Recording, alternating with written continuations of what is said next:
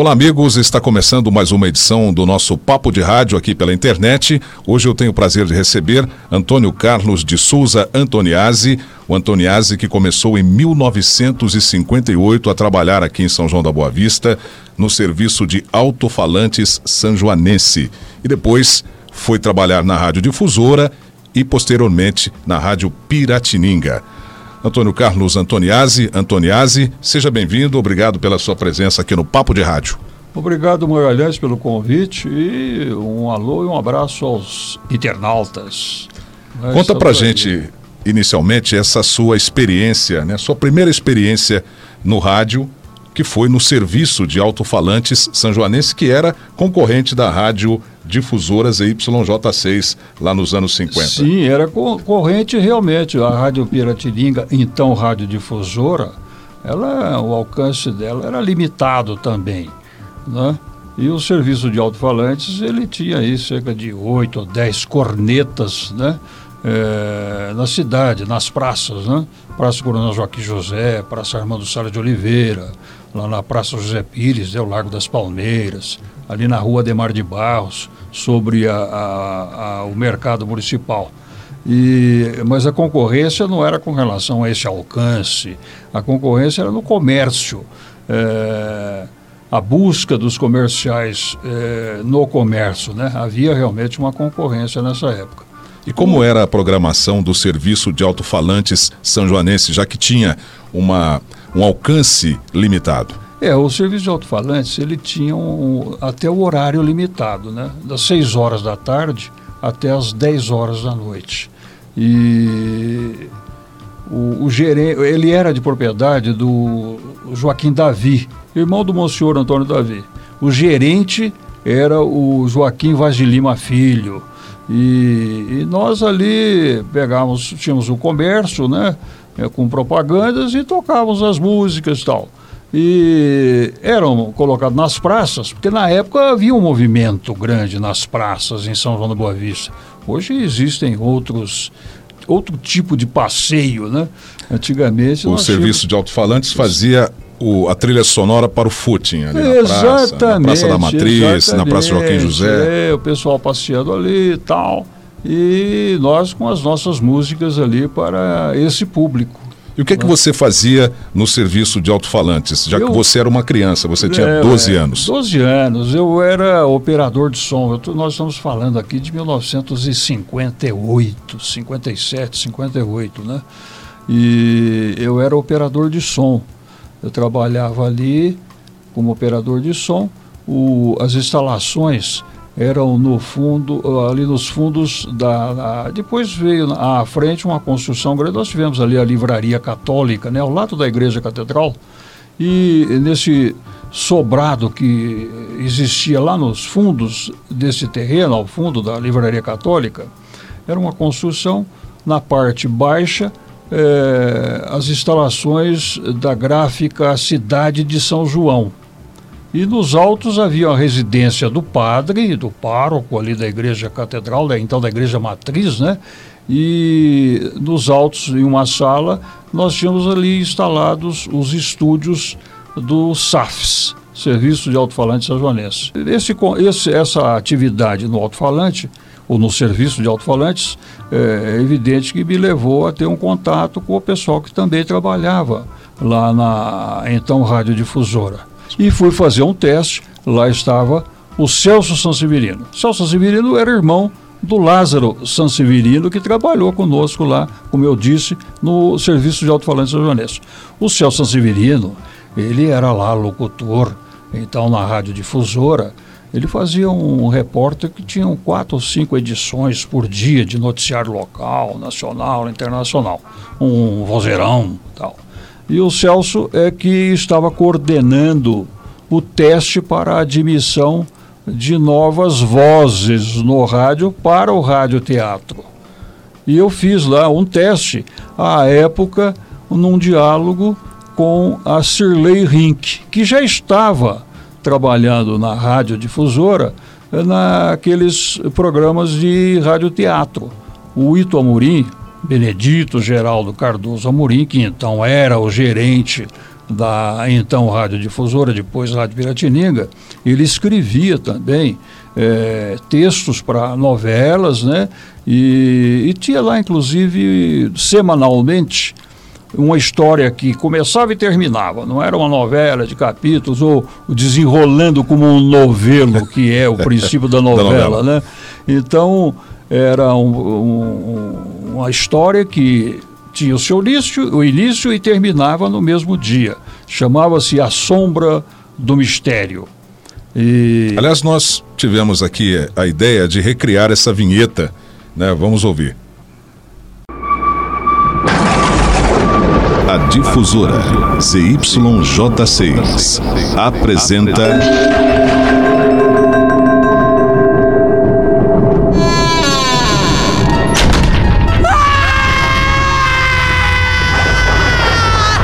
Sombra do Mistério.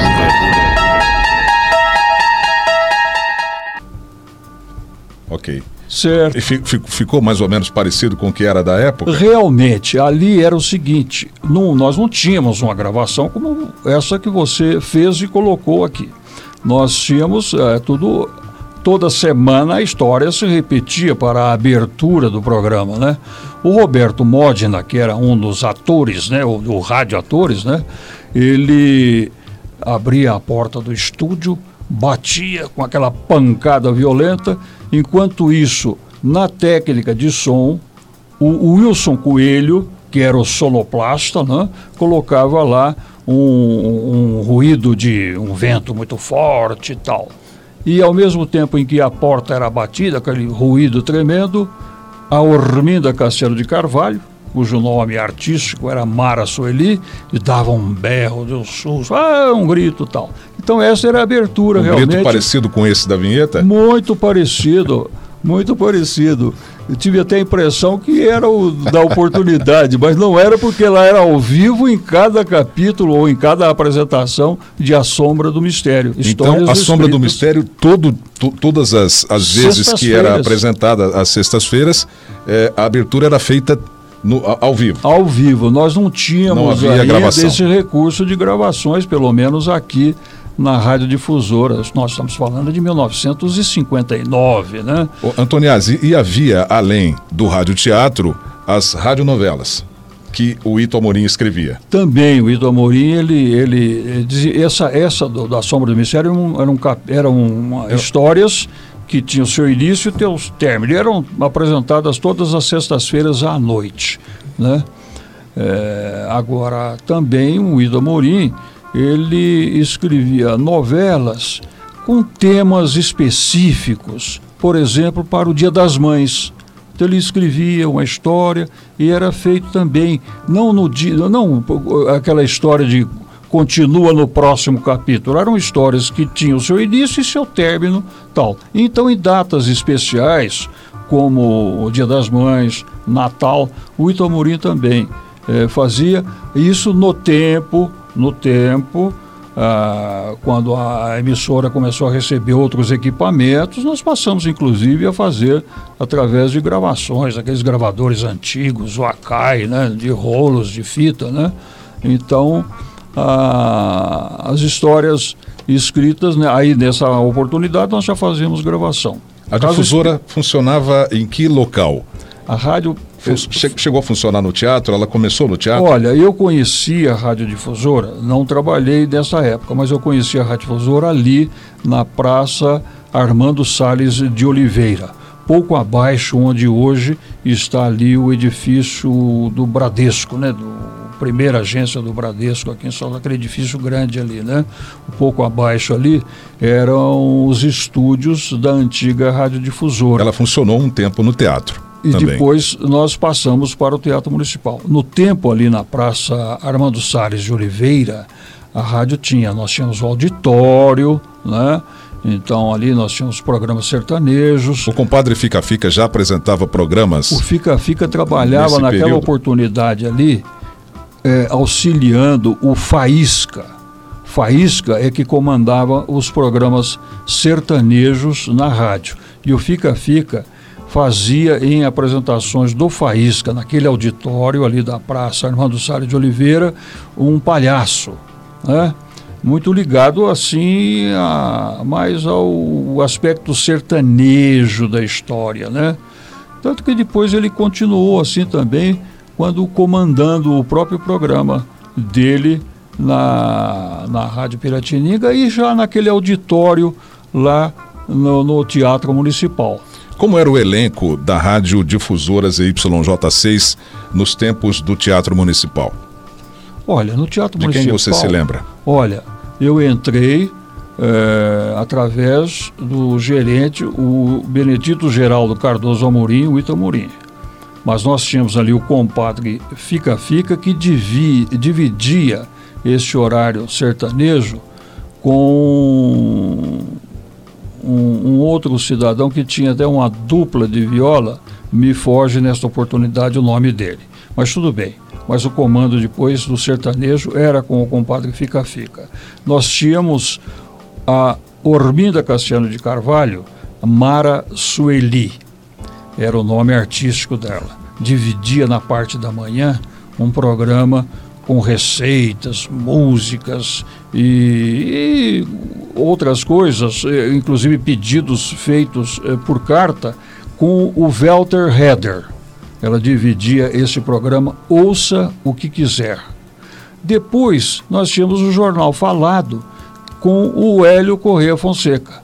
O Hélio Correia Fonseca, que era o produtor e apresentador do Jornal Falado hoje na Rádio Piratininga, Rotativa, o Rotativa no, ar. no ar. E na parte da tarde nós tínhamos alguns programas também que eram vinham de São Paulo em gravações em fitas que eram divididos é, entre apresentação local ao vivo ou então em gravações que nós recebíamos de São Paulo, inclusive novelas. E à noite, à tarde nós voltava o combate fica fica com o Terra sempre Terra. Pela manhã Manhãs na Roça. E à tarde, Terra Sempre Terra. Nós tínhamos depois a transmissão obrigatória da Voz, Voz do, Brasil, do Brasil, né? A Voz do Brasil. E à noite nós tínhamos o Antônio Cipriano Marques, o Antônio Marcos, com o Boate 970. Aos domingos, nós não tínhamos esse programa do compadre Fica Fica, eh, o Terra Sempre Terra, mas ele tinha à noite um programa ao vivo nesse auditório. Então eram convidados convidados os elementos que tinham aquelas duplas sertanejas tal e havia um público que comparecia nesse programa ali era um programa ao vivo apresentado pelo compadre Fica Fica onde ele se vestia também às vezes de palhaço ali e tal e e nós substituíamos, eh, passávamos então esse programa. Antes nós tínhamos um outro programa do Welter Heder também.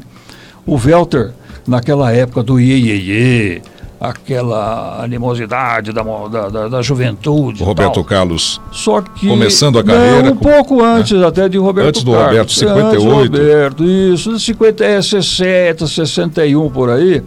O Welter. É, é, revoltado com aquelas músicas jovens e tal, ele criou um programa chamado Música para Gente Grande Ouvir. Olha a profundidade. Música para gente grande ouvir. Ele não se conformava com a vida deste novo ritmo da juventude e tal. Esse era o Walter Heder, né? E você é autor do livro Rádio Piratininga de São João da Boa Vista, de 1959 a 1973, Casos e Causos.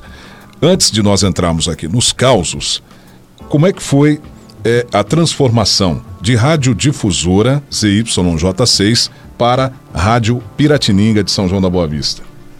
É, a Rádio Piratininga de São Paulo, ela era uma rede com 36 emissoras. A, essa rádio foi adquirida, eu não sei de que forma e como foi, pelo senhor Miguel Leuze. Miguel Leuze era um homem ligado ao rádio, tanto quanto foi ligado ao rádio o seu concunhado Leonel Brizola, que era o dono da Rádio Mairink Veiga, no Rio de Janeiro. Então Miguel Leuze tinha já essa ligação com pessoas que trabalhavam com o rádio e ele era o proprietário dessa rede Piratininga de rádios, que eram 36 emissoras no interior, a Piratininga em São Paulo, né? E 36 no interior de São Paulo. E a rádio difusora, então, foi adquirida por essa rede, pelo Miguel Leuze, né? E passou, então, a compor esta rede Piratininga de rádios na época, uma das maiores no país naquela, naquela oportunidade, né? naquele tempo, naquela época. Né? Falemos agora sobre os causos da ZYJ6, na antiga radiodifusora, antiga radiodifusora.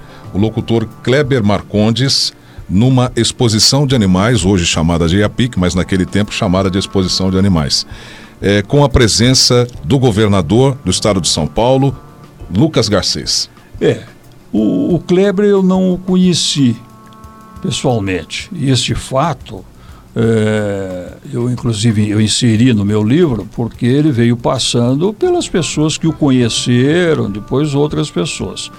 É, essa hoje é a PIC, no passado eles se chamavam simplesmente de exposição de animais, né? E realmente era só animal bovino, tal, não é hoje com esses shows todos que apresentavam, na época era uma simples exposição. Mas havia e ocorria, né? Anualmente é, a visita do governador do estado ou do secretário da agricultura, alguém ligado à natureza daquela exposição. E num dos anos de 19, da, da, da década de 50, é, esteve o governador do estado, Lucas Nogueira Garcês. E no início, lá, a rádio lá presente, né, para transmitir e registrar, né, a presença do governador do estado quando veio essa pérola aí que ficou passou de boca em boca e conversa em conversa, chegou até quando eu estive na rádio na época de 58, é, que tendo início lá do, do, desfile dos animais, com a presença do governador, o Kleber disse, né, e tem início desta oportunidade, neste momento, o, o desfile dos animais. Segue à frente Sua Excelência o governador do estado, Lucas Nogueira Garcês. Passou. Pegou e ficou esse registro, né? É do Kleber também a história de um minuto de silêncio? Sim. O, também é outra. Passa, não é lenda, não. Isso é fato real que aconteceu. Um jogo na Sociedade Esportiva São Joanense. Eh, havia falecido lá uh, naquela, naquele dia, um domingo, a, a partida de futebol seria transmitida, mas havia falecido uma pessoa conhecida na cidade e houve o registro e a informação ao juiz que antes de iniciar a partida eh, se posicionou lá com os jogadores para um minuto de silêncio em respeito ao falecido, né? Foi quando o, o Kleber e o juiz deu início a partida, com apitou o início da partida, o Kleber disse, né? Tem início nesse instante a partida e a, pois acabamos de ouvir um minuto de silêncio. né? Acabamos de ouvir um minuto de silêncio, tem início a partida nesse instante. É, essa foi do Kleber e veio passando também de boca em boca essa conversa que realmente ocorreu, né? Antoniazzi, e essa história da equipe de esportes da Rádio Piratininga ir ao Maracanã transmitir o jogo entre Santos e Milan? É, naquele ano. Em 63. Foram, é, naquele ano foram realizadas duas partidas pelo Mundial de Futebol. E o Santos é, com o Milan. Aquele timaço do, do, do, Santos do Pelé, né? Exato. O Santos é, é, é, lá no Maracanã. E ocorreu, a Piratininga foi transmitir esse jogo a equipe na oportunidade era formada pelo Rogério Pose, né? O Tulu. E como comentarista nós tínhamos tanto o Severiano Palomo, que era o Silveira Neto, e tínhamos o Batista Teixeira. O Batista Teixeira não, não, não, não, foi ao Rio, não. Mas nós fizemos, a Piratininga transmitiu a primeira partida, como o resultado ensejou uma segunda partida, eh, eles ficaram lá pelo Rio de Janeiro e fizemos essa transmissão eh, do, Maracanã para a cidade de São João da Boa Vista, de Santos e Milan. As novas instalações da Rádio Piratininga, a partir da década de 70, ali para o ano de 72, 73, na Praça Roque Fiore 18B, próximo ao Grupo Escolar Coronel Joaquim José. Você trabalhou ali. Como era a equipe daquele tempo e o que você fazia na Rádio Piratininga naquela época, Antoniazzi? É, eu a, a, a Rádio uh, uh, Piratininga houve uma ocorreu uma visita aqui a São João da Boa Vista. Essas compras de emissoras, até na época as pessoas não era só emissora de rádio, qualquer coisa, às vezes a pessoa comprava e nem sabia onde se localizava, onde ficava a cidade. E o senhor Miguel Leus, que era o dono da emissora, né? Ele veio a São João da Boa Vista, verificou as instalações que nós estávamos ali sobre o Teatro Municipal e entendeu de que eh, nós deveríamos ter melhores instalações.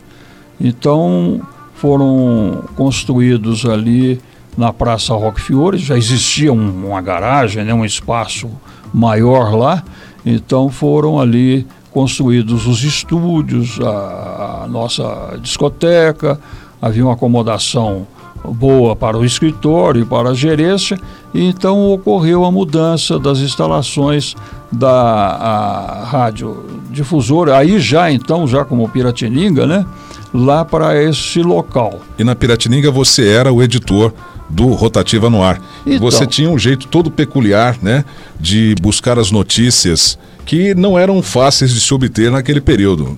Então, não havia internet, não havia nenhuma tecnologia avançada, apenas o rádio. Eu, por razões até que não, não há necessidade de serem mencionadas aqui, foi, fui incumbido de elaborar todo o material jornalístico, de jornal mesmo, né, de informações da Rádio Piratininga.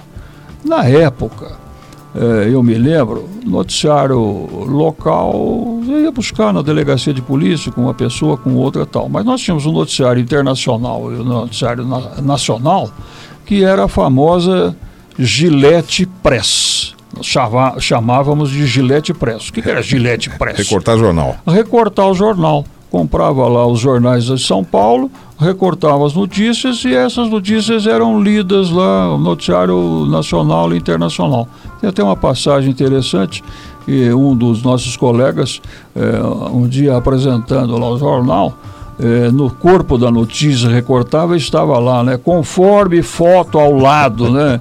E foi lido. Você está lendo o noticiário né, e tal, e ele falou, e conforme foto ao lado. Essas são coisas que aconteciam. Mas quando nós fomos para lá, e eu me eu assumi a responsabilidade pelo noticiário da Rádio Piratininga, local, nacional, internacional, eu passei a adotar junto com o Reinaldo Ferreira, um outro sistema. Nós gravávamos o noticiário das emissoras de rádio de São Paulo e do Rio, noticiário nacional e internacional, colocamos, olhávamos os jornais né, de São Paulo, o que estava no jornal não ia para o ar nos nossos programas de, de no nosso noticiário. Era notícia que já estavam no jornal.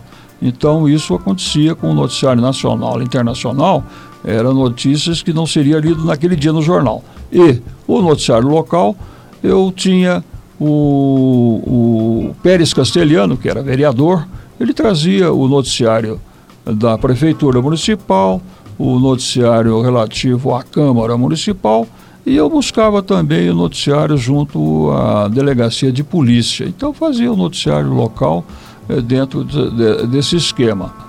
Antoniazzi, os bailes de carnaval eram transmitidos pelo rádio nesse tempo aí, na década de 70, e há histórias muito engraçadas também que você presenciou. Qual Olha, você poderia revelar para a gente aqui?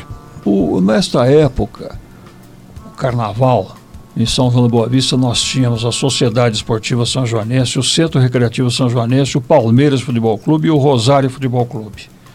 Nós saímos aí no, no, no, comércio, conseguíamos os patrocinadores e nos dividíamos. Eu, Joaquim Vaz de Lima Filho, Sebastião Dalarme, Nelson da Silva Brandão e outros.